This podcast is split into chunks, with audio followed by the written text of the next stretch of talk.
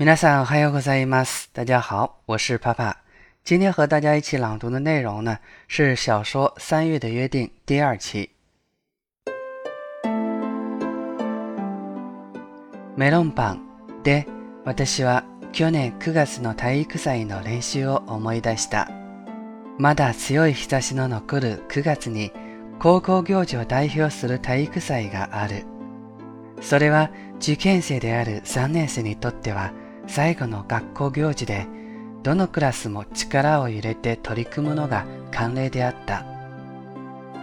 じりじりと焼けるような暑さのもと一致団結してクラスみんなで練習をしている時だった。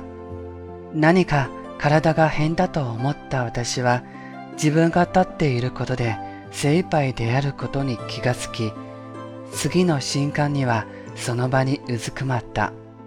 こんなことになるなら朝食を抜くんではなかった。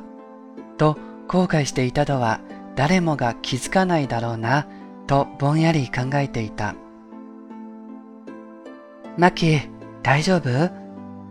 クラスメートが心配する声が四方から聞こえてくるが体はどうしても言うことを聞かなかった。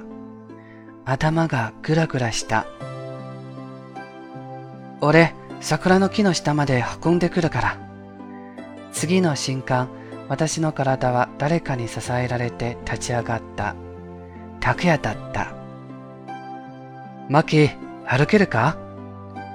うん。私は肩を支えられてゆっくり歩いた。背後からは冷やかしの声が飛んできた。この状況なら仕方ない。でも、その声もだんだんと遠のいていった。私は桜の木の下の影に座った。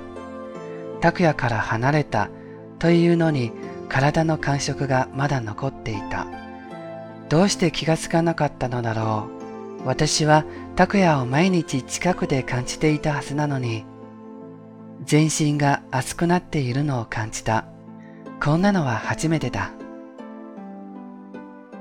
嗨，以上です。ご清聴ありがとうございました。今天的节目就到此结束了，感谢您的收听。如果您喜欢，就请分享给更多的小伙伴吧。非常欢迎其他热爱朗读的小伙伴能够与我共同创作或者投稿给我。我是帕帕，我爱你们。